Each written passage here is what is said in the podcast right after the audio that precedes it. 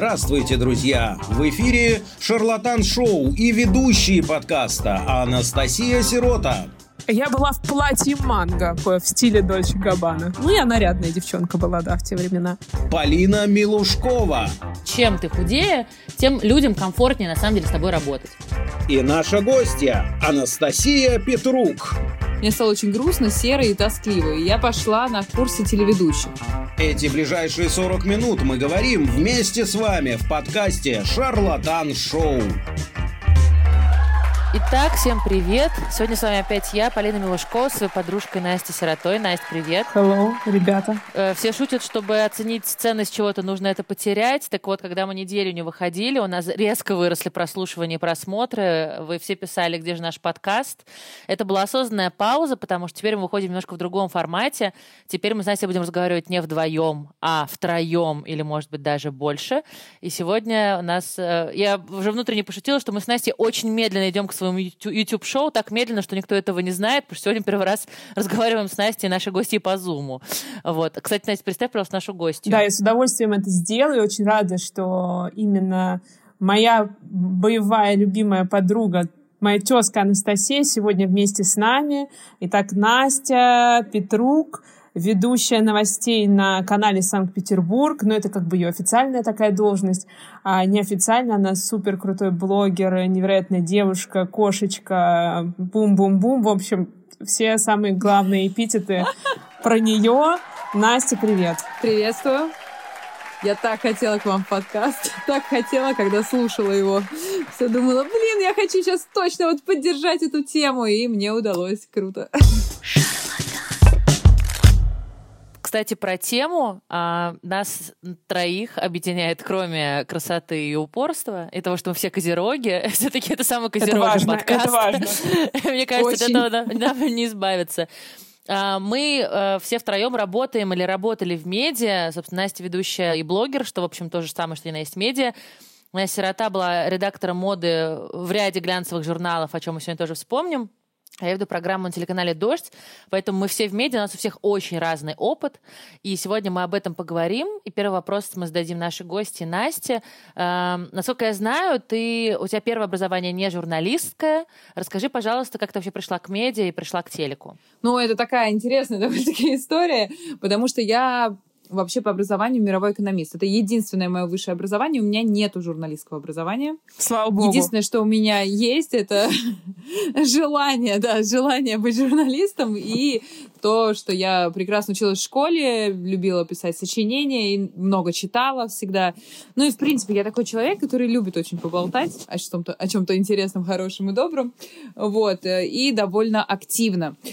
Соответственно, всю свою жизнь я любила все творческое, любила танцевать, я любила петь, я выступала на сцене и получала от этого безумное удовольствие. Когда меня загнали в мир мировой экономики и всего этого прочего, мне стало очень грустно, серо и тоскливо. И я пыталась из него тщательно выбраться всеми возможными путями и пошла на курсы телеведущих. Э, Вот, пошла на курсы телеведущих, и на этих курсах просто осознала, что это прям мое, что мне это нравится, я готова 24 часа в сутки сидеть этим заниматься, там, бороться, стараться и так далее, выезжать на ночные съемки, на какие-нибудь аварии, я не знаю, куда угодно, все, что хочешь. Главное, чтобы меня увидели, заметили и оценили. Вот. Соответственно, я потом пошла стажироваться. Два года стажировалась. Бесплатно, народ! Внимание, бесплатно! Подожди, а где ты стажировалась? Это было на канале Санкт-Петербург? Да, Да? да, да, да. Просто без денег. Нет, то есть А ты стажировалась уже как ведущая или как редактор? как корреспондент. Корреспондент. Как корреспондент. То есть ты, были, ты была вот такие ноги, на самом деле, которые бегут куда-то, снимают, э, да. правильно? Причем я была, девочки, абсолютно безотказна, что не свойственно козерогам, но я была вообще за, за любой кипиш, куда бы ни позвали, я всегда да. Вот. Ну и, соответственно, после этого мне сказали, все, ты такой замечательный корреспондент, надо срочно тебя брать. Конечно, два года отработать бесплатно было бы странно, если бы они еще такие, ну, нам надо, под... мне нужно время. Полина, Полина, ты не представляешь, ситуация это была именно такова, потому что им понадобилось время, потому что у них сменился директор, и они сказали, сорян, Настюх, не можем, короче, О, боже взять. мой. И я, я- и я просто говорю, да ладно. Козерожий ну кошмар так?» какой-то просто разворачивается нас на глазах. Да, Да. И... Слушай, я помню, у тебя даже была какая-то пауза. По-моему, ты на какое-то время да. перестала даже работать. И это была пауза на февраль, март, апрель, май. Это была пауза на пять месяцев. А, вот. И случайная встреча в Джейсамина так, для справки, для тех, кто не живет в Санкт-Петербурге, это самый крутой караоке-клуб, который пытались продублировать здесь, в Москве, но, конечно же, той самой атмосферы, скажем так, мы здесь не прочувствуем. То есть москвичи все страдают в своем Куршавеле, правильно я понимаю, Настя? Ну, да, да, вот примерно та же схема подошел просто человек знакомиться с нашей компанией. Я была вообще, как, как все приличные козероги, сделала козерожье лицо, отвернулась, ушла там. Вот в таком стиле себя повела. Моя подруга более там улыбчивая и добрая, пообщалась, и, ну, просто люди познакомились, и как-то прошла эта встреча мимолетно. Тогда был экономический форум. Вообще вот все это время экономического форума, и мы, у меня приехало много друзей из Москвы, и мы пили каждый день. Так, в общем, моя машина передвигалась от ресторана к ресторану, и на сутки оставалась там по причине того, что я не могла сесть за руль. Ночевать. Да. да вот. Да. Соответственно, я как-то уже подустала от всего этого и решила все-таки забрать свою машину. Она у меня стояла у мансарды. Uh, приезжает... Это тоже питерский ресторан с носком. та, же, та же гинза, только в профиль. Вот. Uh, значит, приезжаю я в этот ресторан, там стоит этот человек, с которым познакомилась моя подруга. Моя подруга была рядом со мной. Он говорит, пойдемте пообедаем. Ну, я уже не так зла, так как день, и это как-то безопасно. Поэтому я, мы согласились и пошли. И человек просто ни с того ни сего говорит, а у вас есть какая-нибудь мечта? И я говорю, вы знаете, да, я так хочу на телеканал Санкт-Петербург, я вот так старалась, так работала, и вот все мои какие-то действия, они вот ну, не увенчались успехом, мне бы так хотелось. Он говорит, а что ты дальше хочешь? Я говорю, ну, дальше хочу вести, а потом я хочу либо на Россию, либо на первый, но посмотрим, что там как будет, э, и все. И, ну, и дальше я работала корреспондентом год, а потом был чемпионат мира по футболу. Как вы его все помните, в Петербурге он очень активненько происходил, в Москве была тоже дикая красота. И смысл заключался в том, что э, я, у меня было первое прямое включение. Все, кто работает в этой сфере, знают, что прямое включение это очень страшно и вообще трындец и до свидули. Вот. И у меня первое прямое включение сразу вот с чемпионата мира по футболу. В этот момент меня подключает первое в жизни. Я дрожу всем телом. Меня в этот момент фанаты заворачивают во флаг и поднимают на руки. Я с этим микрофоном, камера куда-то в стороне. У меня просто вот такие глаза. Но я думаю, друзья, сдаваться-то нельзя. Ну, вы все меня понимаете. Я... Да, надо жить, жить в кадре, продолжать. И я кое-как с криками, с воплями, я завернутая и так далее, провожу этот прямой эфир. И директор канала это все увидел и сказал, бабу надо брать. Ну и меня взяли ведущей. Да, я даже помню тот момент, когда ты мне прислала свои пробы, у тебя были пробы как ведущий. Я сказала тебе... Полтора месяца, да. Да, я сказала тебе, Настя, это верняк, тебя точно возьмут. А я еще не ну, верила. Ну, я помню, это было в августе, в августе где-то было, по-моему, насколько я помню. Как раз после чемпионата. Да, да, да. Чемпионат был, соответственно, июня, июнь, июль, и все было вот так. Вот и история. Слушай, Настя, Настя С. Да. А, а как ты попала в глянец? Это вообще было какой-то твоей мечтой, целью, или это тоже было как-то случайно? Да, это, это тоже была мечта. А, скажем так, я родилась в провинциальном городе Воронеж, и э, мы а, мы, тьфу, мы, я, собственно, очень хотела быть модной девчонкой, но, к сожалению... Я Анастасия Сергеевна. Да, да, Анастасия Александровна, я очень хотела быть модной девчонкой, но, к сожалению, ни возможностей, ни даже мест, грубо говоря, где я могла купить себе красивую одежду, не было. У нас был только вещевой рынок под кодовым названием «Толпа». Вот. Э, и все, что я могла себе позволить, это покупать журналы и как-то вдохновляться, делать какие-то пометки на полях э, и думать о том, что когда-то я все это смогу себе купить. Собственно, так и родилась мечта попасть э, на факультет журналистики МГУ, который, к сожалению, не осуществился, но я даже не жалею об этом, собственно говоря, потому что я поступила только на контрактное отделение, денег тогда не было, а в «Дружбу народов» я поступила на бюджет, э, на филфак специальная журналистика, собственно, и закончила этот факультет, но уже на третьем курсе я поняла, что только учебы мне не хватает, и я отчаянно хочу работать. До этого, скажем, я как козерог, человек упорный, одолевала все возможные редакции. Начала с э, моего любимого на тот момент э, такого девчачьего журнала «Эль Girl». Мне никогда не нравился журнал «Упс», я всегда была фа- фанаткой «Эль Girl». Он, Упс. Да, он был... Ну, кстати, мне кажется, Эль Гелл существует, а Упс уже нет. Я думаю, да. Но «Эль Girl», он был такой какой-то модненький. Ну, такой вот как бы для девочек. Там он открыл для меня много брендов в то время в Москве, такие как Accessorize, например. Ну, и что-то такое. Lady Collection. Да, Lady Collection. Ну, и то, что я могла себе позволить, как бы, ну, вот «хочу, могу» рубрика в прямом ее виде. И я их одолевала, писала письма. Вот там, знаете, в конце журнала обычно имейл оставляют такой, на который никто никогда не отвечает, но я была настойчива. Я зва- писала письмо, потом перезванивала, говорила, послушайте, вы получили мое письмо? Я вам уже отправила пять своих статей. Когда же они, наконец, выйдут? И вы не поверите, я, значит, целых две мои статьи о путешествиях там были опубликованы. Я недавно разбирала архивы и нашла эти статьи. И, собственно, даже получила небывалый по тем временам гонорар по 5000 рублей за каждую. Девочки, я хочу сказать. это- Подожди, а о путешествиях куда были твои Это статьи, какой кстати? год? это был год 2005 где-то, наверное. Путешествие, ну, то есть я там ездила куда-то, путешествовала, там была такая рубрика «Путешествия». Нет, И ну я а ты-то куда раска- ездила? Что, о чем ты рассказывала? А, ну, я ездила в Германию, вот, там, на какую-то стажировку по учебе. Вот, рассказывала про баварские замки, например. Ну, такие статьи у меня были. Шикарно. Да, Ну, поэтому... кстати, я тоже всегда думала в юности, что никто не отвечает на эти письма и почту. я очень Отвечают, работаю на телеканале. Мы смотрим все эти письма. Ну, то есть, как бы, если, может быть, мы не на все отвечаем, но мы реально смотрим все эти письма. И более того, я общаюсь с коллегами, и все всегда в поисках авторов, тем и всякого такого. Так Да, что, да. если вы слышите, это реально работает. Ну, то есть, не факт, что вам Работает. ответят, но если это хорошая штука, то вам реально обязательно ответят. И это намного эффективнее, Да. чем писать директ Инстаграму. Вот там, как бы, не факт. А я думаю, Анастасия знает, да, пос- поскольку у нее столько подписчиков. Не, я поверила в историю про вот эти имейлы только после фильма Дудя, там, где а, чувак из Гугла Кремниевая долина, а, да. рассказывал, что да, да, да, что он написал, типа, туда им в Google, сказал, очень хочу на вас работать, они такие, окей, типа, привет. Да. И я такая думаю, блин, может кому-нибудь написать. Но при этом он также сказал, что ему ответили через два месяца, поэтому иногда не ждите какого-то прямого ответа просто. Не через, по-моему, через, чуть ли через год или через два года. Там какая-то дикая цифра Ну, какой-то срок, в общем, прошел, неважно Ну, уже, это не, не суть важно. Ну, знаете, я считаю, что чтобы работать в Гугле, в принципе, можно и и Подождать. подождать.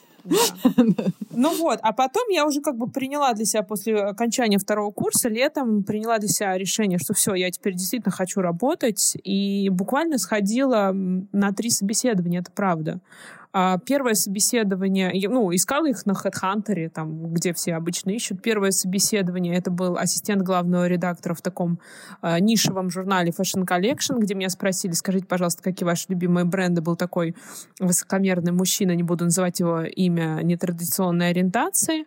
А, Я сказала ему, э, я очень люблю Дольче Габбана.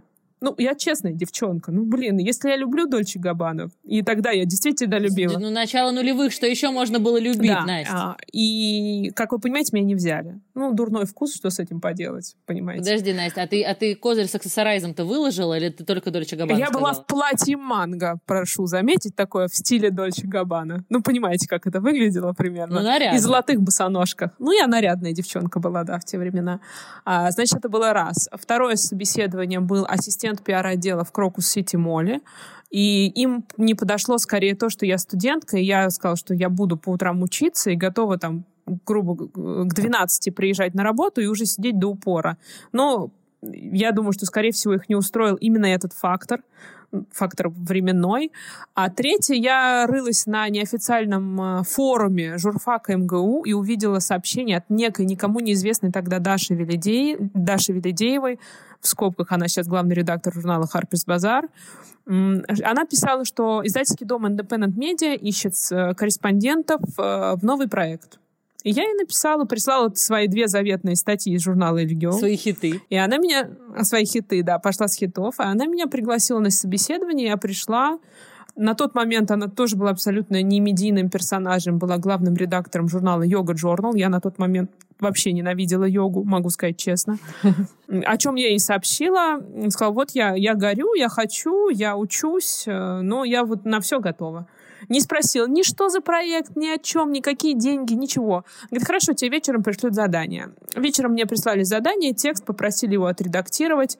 Я отредактировала, тут же отправила, на что получила очень быстрый ответ «Приходи завтра на работу». Так я попала в издательский дом Independent Media, которому на тот момент принадлежал журнал «Cosmopolitan», «Harper's Bazaar», «Esquire». А что же это был за проект такой неведомый? А это был проект «Грация». Собственно, мы запускали еженедельник, то есть я стояла у истоков, у пилотных номеров, у, истоков, у фокус-групп. У истоков, да. Ух ты, божечки. Да, ну вот все, так начала работать, поэтому я абсолютно солидарна в этом вопросе с Настей, что терпение и труд все перетрут. Сто процентов. Но это, мне кажется, это же на самом деле козерожья фигня. Вот, вот многие люди уже по 15 раз развернулись, сказали, да до свидули, а тут, да. тут как бы не остановиться. Я вам, кстати, предлагаю, когда у вас будет YouTube-шоп, называть его что-нибудь про козерогов и приглашать только козерогов себе. Оно будет тогда необычное. Если честно, я очень давно об этом думаю, а, признаюсь. Но мне кажется, что это будет все равно небольшой вид фашизма, понимаете? Что мы как бы касту козерогов, что абсолютно, мне кажется, заслуженно, но все-таки ставим выше остальных. Мне кажется, в наше толерантное время нас не поймут. Как минимум скорпионы ну, слушай, Дудь, Дудь позвал одну там девушку или двух, поэтому, в принципе, он вообще по, по ну, жести выступает. Верно. Так что если с козерогами, вы вообще будете на лайте. Вот, кстати, и, кстати да. к слову о Дуде, заметила, что он звал только пацанок. Ну, то есть, согласитесь, что Горбачева и Евлеева абсолютные пацанки, но и Собчак-то, в общем, тоже не самый, как бы, тути-фрути персонаж. Не кошечка. Королева кошечка. Не кошечка. Рубрика «Не кошечка». Да. Ну вот как раз, мне кажется, мы и подобрались к, такому подводному камню, который хотели очень обсудить сегодня. Да. Да, Паля? Мы хотели с Настей обсудить несколько вещей. Первое, с которой мы как бы зайдем. Как тебе кажется, Настя, должна ли женщина, которая работает в кадре, на телеке, ну, давай поговорим про, про телек, да, ну, или там, условно, YouTube-канал, но имею в виду не YouTube-канал как YouTube-блогер, а именно YouTube-канал какого-то издания, как «Гламур», например. А должна ли она быть э, модельной, конвенциональной внешности? Как Слушай, ну что понимать под модельной внешностью? Я считаю, что женщина, находящаяся в кадре, должна быть ухоженной, абсолютно, сто процентов. Она должна быть привлекательной, она должна за собой следить. Но я вообще, в принципе, не считаю, что вот эта феминистические истории про то, что мы не бреем подмышки, мы не выщипываем брови, мы похожи на жопу старого оленя, что типа и поэтому мы такие молодцы, мне кажется, это не работает. Я считаю, что женщина хорошо должна выглядеть в первую очередь для себя. Вот ты вот для себя, там, я не знаю, красишь э, там какие-нибудь отросшие корни и так далее, потому что, ну, тебе же самой для своего внутреннего самоощущения приятнее выглядеть хорошо. А если мы допустим, что есть женщины, которым вот не нужно, а, не хо... ну, что они довольны собой, там, не знаю, в избыточном весе, или, например, без волос, или, например, зелеными бровями, а как ты считаешь, почему такая женщина не может быть в кадре большого телеканала? Ну, потому что большой телеканал работает на массы. публику, да, скажем так, на массы, да. А человек с зелеными бровями априори, когда он, например, будет рассказывать новости в массу, это, ну, эта масса не будет их воспринимать.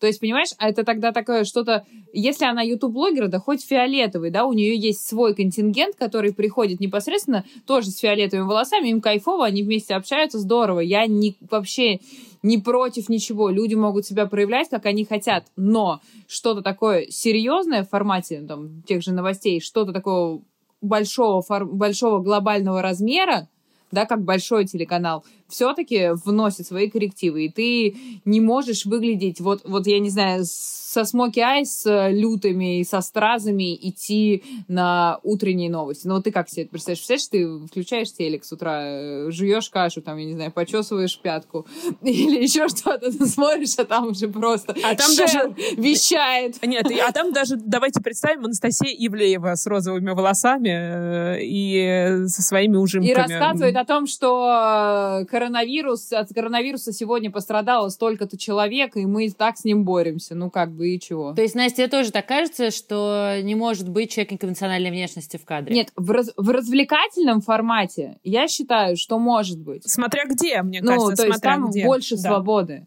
Правильно скажем я поняла так. Там можно мысль? много. В формате серьезном новостном я считаю, что есть определенные грани. Я не говорю про то, что человек должен быть 90-60-90 или еще что-то. Да, ну как бы вот я вот в 60 в талии тоже не, не впишусь, скажем так.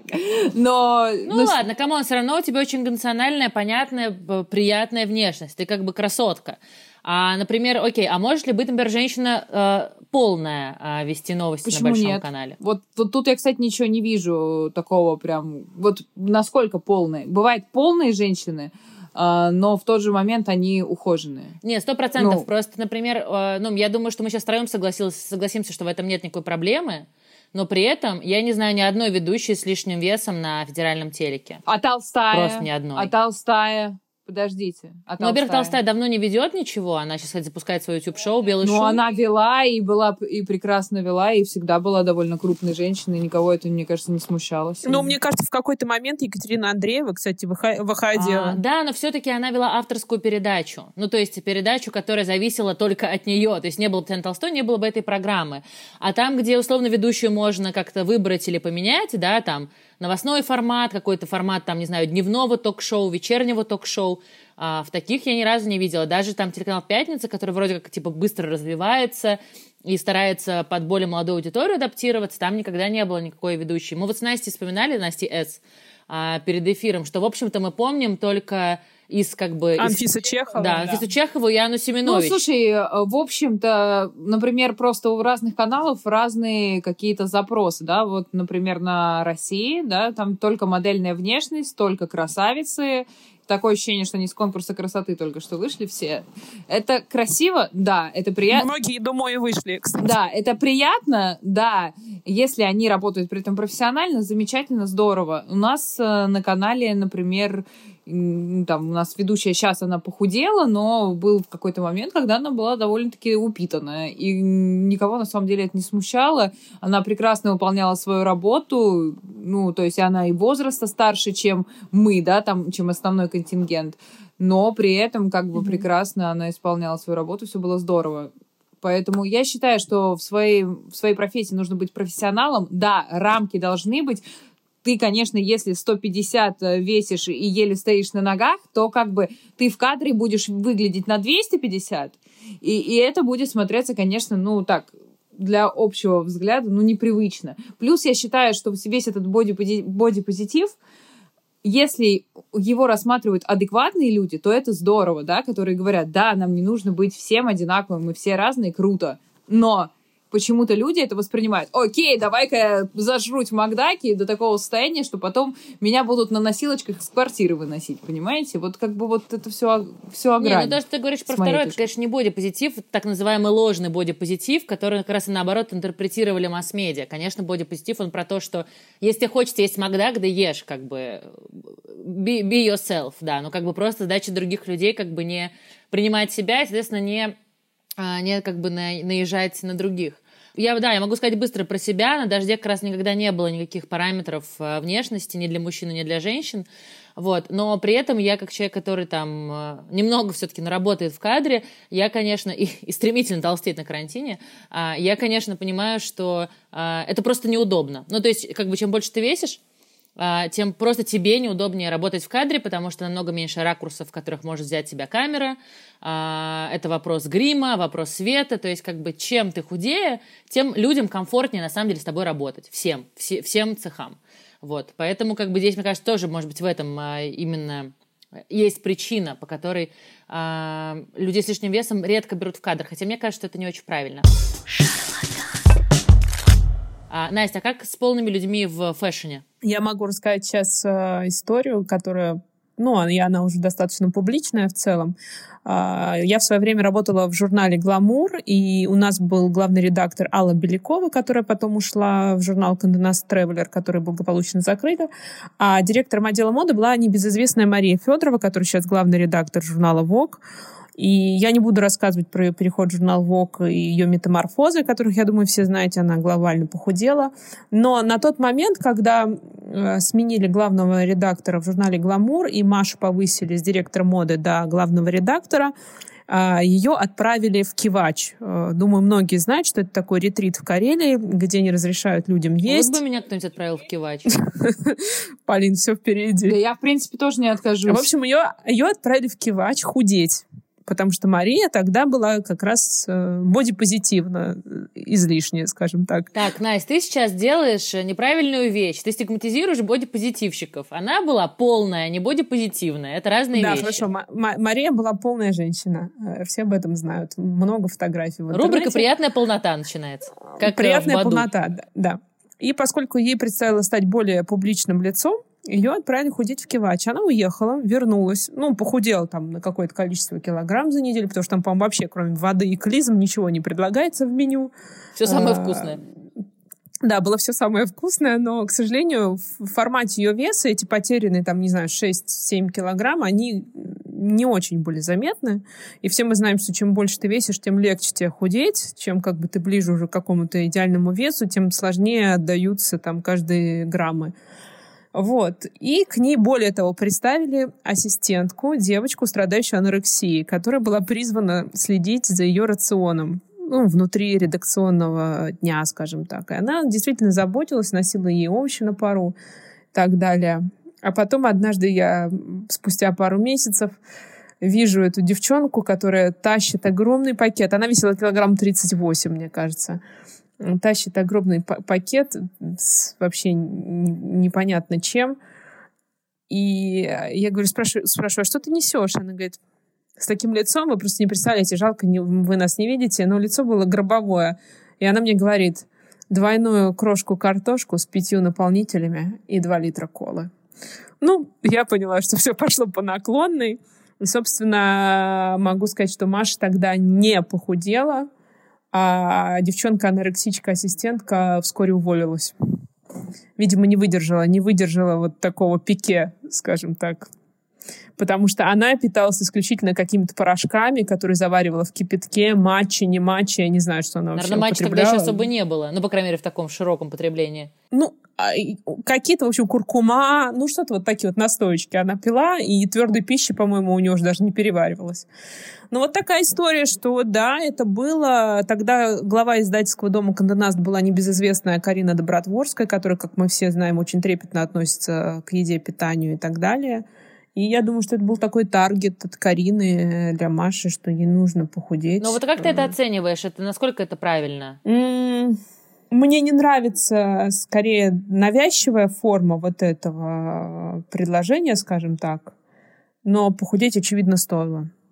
Похудеть, очевидно, стоило. И, конечно же, я думаю, что почему тогда не получилось, скорее именно потому, что это было навязанное такое вот предложение – я думаю, что... Ну, как... конечно, да. Человеку, наверное, нормально жилось, в общем. -то. Да, как только человек сам хочет этого, он и, собственно говоря, худеет, и что-то с ним происходит, какие-то метаморфозы. Нет, головой нужно осознать самому, но иногда, друзья, нам порой свои какие-то моменты... Пинок нужен. Да, пинок, пинок нужен, нужен, потому да. что, например, вот у меня мама врач, и она сейчас работает в больнице, которую перепрофилировали под э, принятие коронавируса.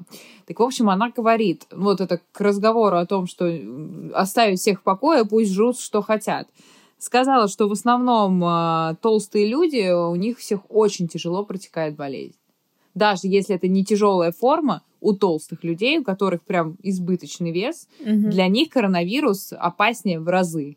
И вот даже вот в этом моменте можно подумать о том, что это не полезно.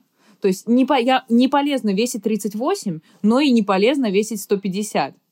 Поэтому как бы нужно просто, в общем, в адеквате находиться и понимать. Нет, безусловно, конечно. Понятно, что часто избыточный вес является симптомом каких-то заболеваний, которые нужно лечить, а не заедать. Без вопросов. Но насколько адекватно, что это сообщают на работе? Ну, то есть одно дело близкие, там, друзья, знаю, муж, мать, брат, отец – а другой момент, когда тебе говорят об этом на работе, при этом, извините, Маша Федорова никогда не работала в кадре. Ну, то есть Маша Федорова, извините, главный редактор, это управленец, в общем -то. Нет, я могу сказать, знаешь, в чем была проблема, Полин? Даже когда мы прилетали на показы, там, в Милан, э, Париж, не знаю куда, она занимала, простите, два кресла для всех организаторов недель моды это был, была проблема, потому что мест категорически не хватало. И все знали, что, ну, как бы, ну, э, она была публичным лицом. Но это, это, это уже too much too much. Ну да, да, да согласна. Но опять же, все равно сказали, что это, сказали это на работе, мне кажется, просто не очень как-то Грубовато, все-таки согласитесь. Грубовато, но, видимо, может быть, они пытались и по-другому поступить, как-то подвести, а, или через близких, и, может, близкие пытались, а человек не слышит. Мы же часто попадаем в такую ситуацию, когда, допустим, ну, даже в межлич- межличностных отношениях, что ты говоришь, говоришь человеку, а он тебя не слышит по причине того, что ты ему как семья, родной там и все такое, но он тебя как-то воспринимает, ну, что ты уж все равно его любишь, да, ты его все равно любить будешь. А когда к тебе подойдет чужой человек и такой скажет, алло. И ты такой, Ну да. надо бы подумать над этим. В прошлом году прогремел просто в декабре, по-моему, в декабре, я в декабре смотрела, Ты- да. а, сериал, который сделал Apple, который назывался The Morning Show, который продюсировали Рис Уизерспун и Дженнифер Энистон, играли там главные роли. И там, кроме всех разговоров о харасменте на телеке, которые я, кстати, видела очень хорошо и очень подробно, а, и не только на телеке, там одно из таких важных моментов становится, что внезапно две девушки начинают вести утренние новости. И это типа, вау, это распад формата, потому что раньше всегда были мужчины и женщины. А, Мы с Настей сегодня хотели поговорить еще о том, а, как э, в медиа распределяются роли между мужчинами и женщинами. А, Вот расскажи, как у вас на канале это устроено? Сколько людей в кадре работает? Мужчин и женщин? Сколько людей там за кадром мужчин или женщин? Кто топы вашего канала? У нас пополам ведущие разделены, э, плюс по парам мы не ведем. У нас есть э, утреннее шоу как раз-таки, вот там э, ведут по парам, ведут мужчина-женщина. Да, у нас такой обычный, стандартный, скажем так, э, формат. Ну, плюс у нас аудитория все равно, она такая довольно-таки взрослая. Как у всего телека, аудитория довольно-таки взрослая. Там 35, ну, скорее 40 плюс, мне кажется. Я бы сказала, если честно, 50. То есть я знаю, что, например, целевая аудитория первого канала 55 плюс даже. Я думаю, что, я думаю, что у нишевых, типа Москвы 24 Санкт-Петербурга, она, конечно, ниже, да, но я думаю, что за 40 точно. Ну, вот где-то, да, наверное, так. А, И у нас, в общем, распределены, получается, мальчик-девочка, а новости мы ведем по одному, и у нас пополам разделены мужчины и женщины. То есть нету нигде ни- никакого перевеса, нету ни в какую сторону. А, Директор канала у нас мужчина, но топ по новостям, например, у нас женщина. Но поэтому я вот так как-то у нас внутри не ощущаю вот этого момента, что там, там главенство мужчин или главенство женщин. Редакторы тоже поделены.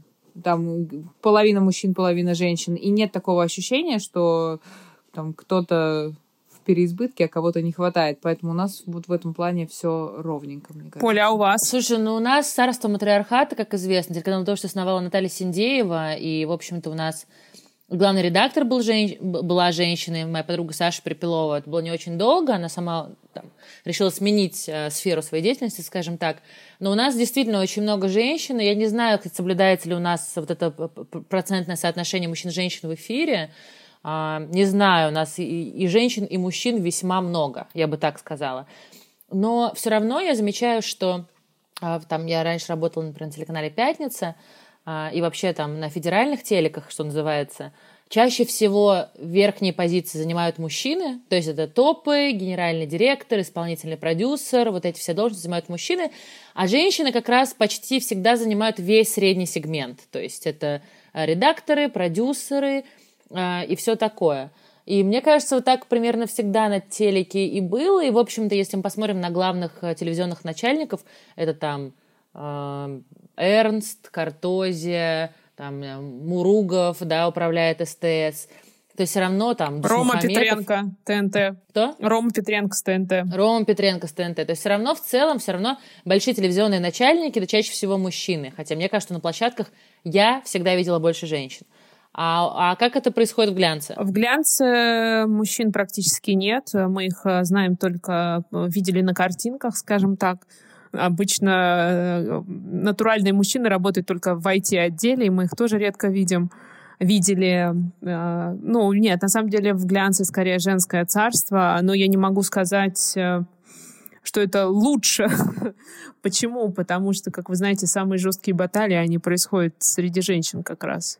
А как вы думаете, с чем это связано? Баталии? Не, баталии понятно, с чем связаны. Нет, э, тако- такое разделение, такое разделение, что топы э, на телеке мужчины. Ну, извини, и в медиа тоже, как я знаю, топы мужчины. Ведь директор Condé Nast, по-моему, тоже мужчина. Да, Джонатан Ньюхаус. Ну, то есть, мне кажется, что все равно как бы топы примерно во всех сферах это всегда мужчины, но при этом женщин сейчас очень много именно в этом среднем сегменте. Как это влияет вообще? Так, может быть, э, нет, а может быть, у тебя получается, ты видишь в основном женщин, потому что вы как раз-таки и находитесь в среднем сегменте, Настя, а вышки-то это все равно, ну, типа, дизайнеры там и так далее, все равно больше, допустим, именитых дизайнеров все равно мужчин. Это правда, это правда, абсолютно. Соответственно, они как топы на телеке. Да как вы думаете, да, с чем это связано? С чем это связано? Почему мужчины? Да. Ну да. Вы знаете, девочки, я скажу сейчас совершенно антифеминистическую вещь. я просто считаю, что мужчины, они, э, скажем так, лучше и ча- чаще, чаще, чаще лучше концентрируются на определенном действии и не отвлекаются на остальное. У женщины, даже если она вот видит перед собой цель, она очень целеустремленная и очень занята одним делом, у нее ну, вот, вот именно у нее все время какой-то расплывчатый взгляд еще блуждает по сторонам. То есть у нее там где-то давит то, что она хочет родить детей, что-то давит с той стороны, какая-то вот эта вот добросердечность там к родителям и что-то. Мужчина, если он нацелен, идет куда-то в, в путь, то он прям, мне кажется, как корабль прет, его вообще никакие э, попутные или непопутные ветра не волнуют. То есть вот он пошел и идет, а у женщины очень много сопутствующих задач, как мне кажется, и поэтому рассеивается внимание, и, соответственно, она становится не настолько продуктивна, как мужчина. Но мы видим разные примеры. Есть очень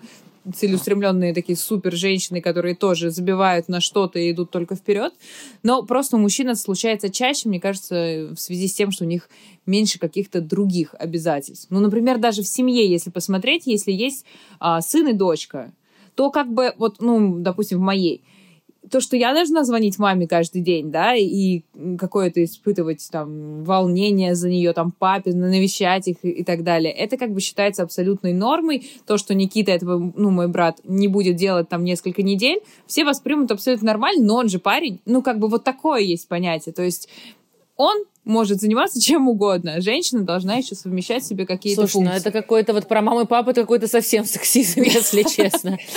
Если там профессионально, ну как бы, если мы берем теорию феминизма, то говорят, что в профессии действительно женщин просто меньше времени достижения целей, потому что у нас есть декретные отпуска, и это там часто выбивает женщину вообще из карьеры, там на год, два, три, да, по там три максимум лет э, можно быть в декретном отпуске. Да. Да, сказала женщина из декрета. Мамочка в декрете. Мамочка в декрете. выступает. Да. А, но, например, если мы возьмем пару Эрнста до его молодой актрисы Софьи Эрнст, которая родила ему третьего ребенка сегодня, насколько я помню, а, да ты что? О, вот она сегодня родила, мне кажется, уже третий их ребенок.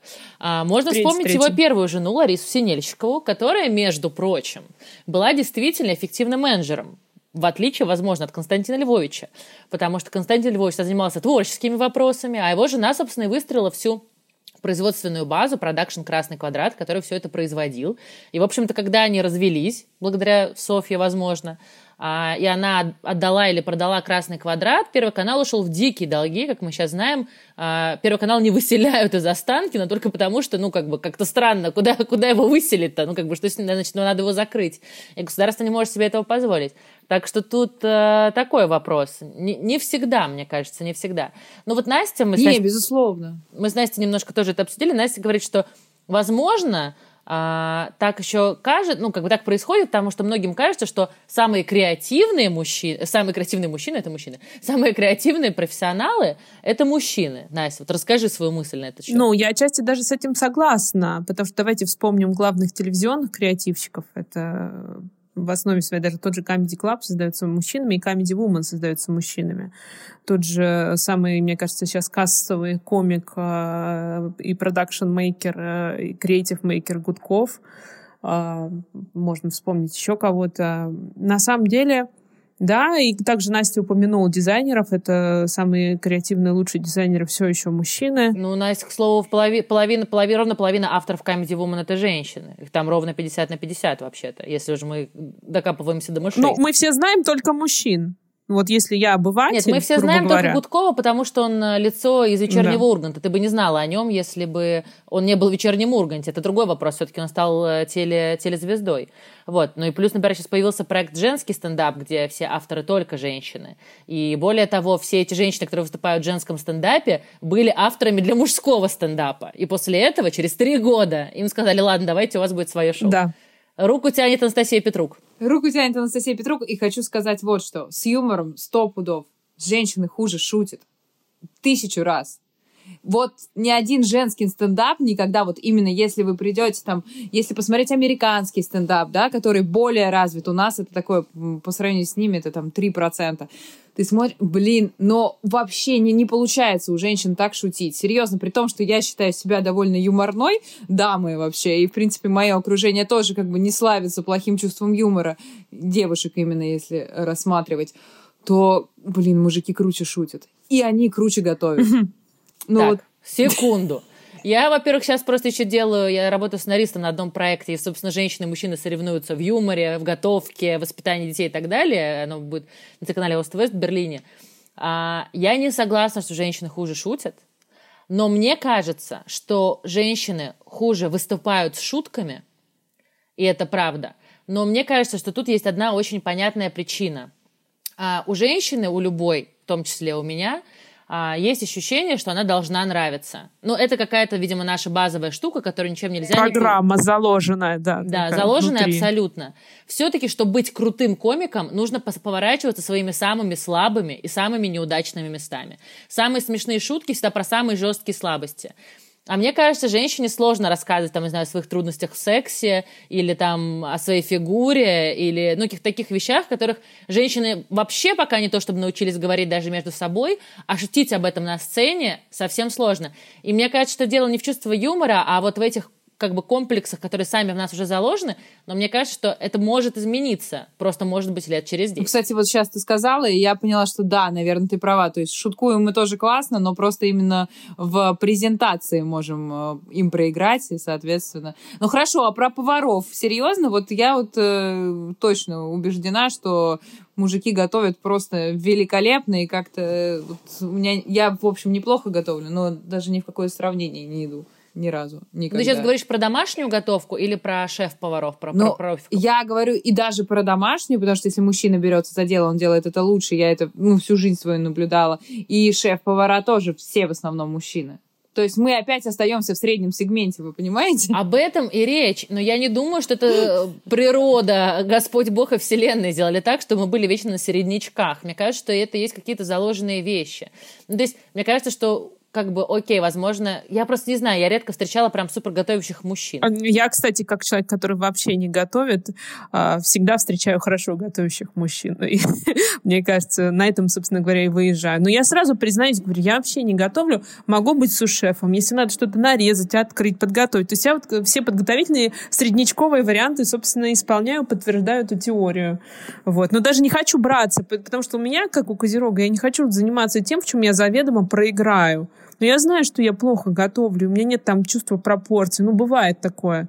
А, Зачем я буду вообще это делать, если я сто процентов сделаю это плохо? Че позориться, короче, да? Че позорить? Позориться не хочу. А я знаю, что, а я знаю, что я очень хорошо готовлю, но в сравнении с э, мужчиной все равно ему проигрывают. И поэтому, когда я вижу, что кто-то делает что-то лучше, я тоже делегирую полномочия свои сразу же и сижу и жду еду.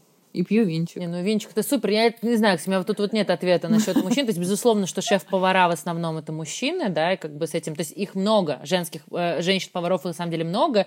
И я даже читала какой-то текст про мишленовских э, женщин-поваров, что их тоже там, там типа чуть ли не 30%, но проблема в том, что там тоже плохо самопрезентации. То есть мужчины, видимо, мужчины просто априори больше уверены в себе, поэтому мы о них больше слышим и больше знаем, как о поварах. Вот, а с женщинами это немножко по-другому работает. Но не знаю. Ну, а как вам кажется, телевидение бы сильно поменялось, если бы топами внезапно, вот мы завтра проснемся, а Картози с Муруговым взяли за ручки и ушли писать классическую музыку, а тут, значит, все э, топ-менеджеры стали внезапно женщины. Как вы думаете, как бы изменилось телевидение? Ну, я бы посмотрела такое телевидение точно, хотя бы из интереса. Мне кажется, оно бы изменилось, правда, не сразу. Но мне кажется, мы вообще нащупали какую-то такую глобальную тему сейчас, э, которую Настя озвучила. что если мы не уверены в чем-то, что мы что-то сделаем на 100%, очень часто женщины просто не берутся за это скажем так, и готовы быть на среднячковой позиции и делать что-то хорошо на таком вот среднем уровне, чем попытаться, да, не, не опозорить. О! Так, возможно, возможно, мы просто боимся поражения тотального. Гораздо больше, чем мужчины. Типа, смотрите, у нас же чувство самосохранения выше, чем у мужчин, сто процентов. Это жен, женской природой. Чтобы рожать, конечно. А, положено нам изначально. Значит, может быть, мы даже психологически боимся тотального провала и уйти там в полные нули, и лучше мы останемся хоть где-то на плаву, но не будем а, ракетой лететь вверх. Может быть, Кстати, так. да, тут две мысли. Первое, что я вспомнила, есть такая девушка Ирина Мягкова, она креативный продюсер, собственно, женского стендапа, и как раз она работала на стендапе и Comedy Club, она писала шутки много лет за кадром. Вот она вышла в кадр. И она как раз говорит о том, что когда вы приходите на женский стендап или на мужской, там, или на смешанный, если женщина выходит шутить, у нее есть хотя бы одна суперская шутка. Если мужчина выходит шутить, мы говорим, да, начинающих, она говорит, очень часто у них нет ни одной шутки, они просто что-то рассказывают, но они очень удивляются, что люди не смеются. То есть, если женщина выходит, то у нее что-то должно что-то уже проверенное. И... План какой-то уже есть, какие-то такие наработочки, скажем да, так. Да, да, а мужчине, мне кажется, это необходимо. И еще я читала, по-моему, любим блог Анастасии «Эволюция», и там была фраза про то, что... Ну, не надо, он уже не очень любимый, просто как бы, ну... Настя была первооткрывателем этого блога для компании, хорошо. Вот. И там, кстати, была фраза о том, что когда... Почему женщина не делает первый шаг? Почему это, типа, считается не очень? Потому что если женщине откажут, то это провал значит, что типа ты настолько... Потому что, ну, мужчине вообще сложно сказать женщине, как мы знаем. Но если тебе отказали, значит, ты все никакая. И для женщины это действительно крах самооценки, с которым ей очень тяжело справиться. А если мужчине отказали, то это легкий пас. Ну, как бы отказали, отказали, он все равно уверен в своей шикарности и привлекательности. Отказали, отказали, сама дура. вот как. Сама дура. Да, или проститутка. Или проститутка. Это твоя любимая. А нет, а вообще Любимая. она лесбиянка, я могу сказать так. Просто она лесбиянка, и ну, поэтому я чуть да. ошибся. Или да. белье да, при этом, когда, когда отношения разваливаются, женщины идут к психотерапевтам, выписывают там свои слабые стороны, над которыми они будут работать. И никто не сказал ни разу, что он гей, кстати. Почему? Не, я да. говорила. Ну, я, на самом деле, во мне просто очень много мужского. Я с этим э, пытаюсь как-то маневрировать, но во мне, вот Настя знает, э, очень такое сильное да. мужское начало, и я поэтому вот для меня, например, вот выходить было бы на сцену, типа, очень даже нормы, я бы точно так же, как мужчина, чувствовала, что я сейчас вообще всех срочно вот выхожу, и все взгляды только на меня. Но вот это мужское начало, и плюс меня с детства бабушка говорила, что я просто звезда вообще в любом моменте, что я не делаю, даже если я падаю на скакалке, я считала, что я прям вообще все равно лучше всех. Поэтому это такое... Падаешь гениально. Делаю это лучше да. всех. Да, супер гений во всем. Слушайте, мне кажется, это отличная точка. Давайте, как бы, так сказать, поднимем нашу бокал за то, чтобы даже когда мы падали со скакалки, это было самое красивое падение. Сто процентов, давайте. И тогда, возможно, все будет меняться. И мы не будем хотеть оставаться в серединке. И мы выберемся с середнячка. Выберемся с середнячка. Не будем бояться делать шаг в космос, а, становиться ракетами. Да, на самом деле очень интересно, а, какой мир будет через 10 лет, как это изменится, или все, все будет на тех же местах. Ну, посмотрим. Настя, спасибо большое, что сегодня к нам присоединилась. Ты очевидно, дала какую-то новую струю, не побоюсь этого слова, нашему разговору. Энергию. Да, и нашей да. компании. А, мы оставим Насте на Инстаграм в описании профиля, чтобы вы смогли на Настю подписаться и быть с ней как-то уже ближе. Полюбоваться, да, вот. полюбоваться. Телеканал Санкт-Петербург. Смотрите телеканал Санкт-Петербург и подписывайтесь на Настю в Инстаграме. Спасибо, ребят, мне было очень классно. Спасибо.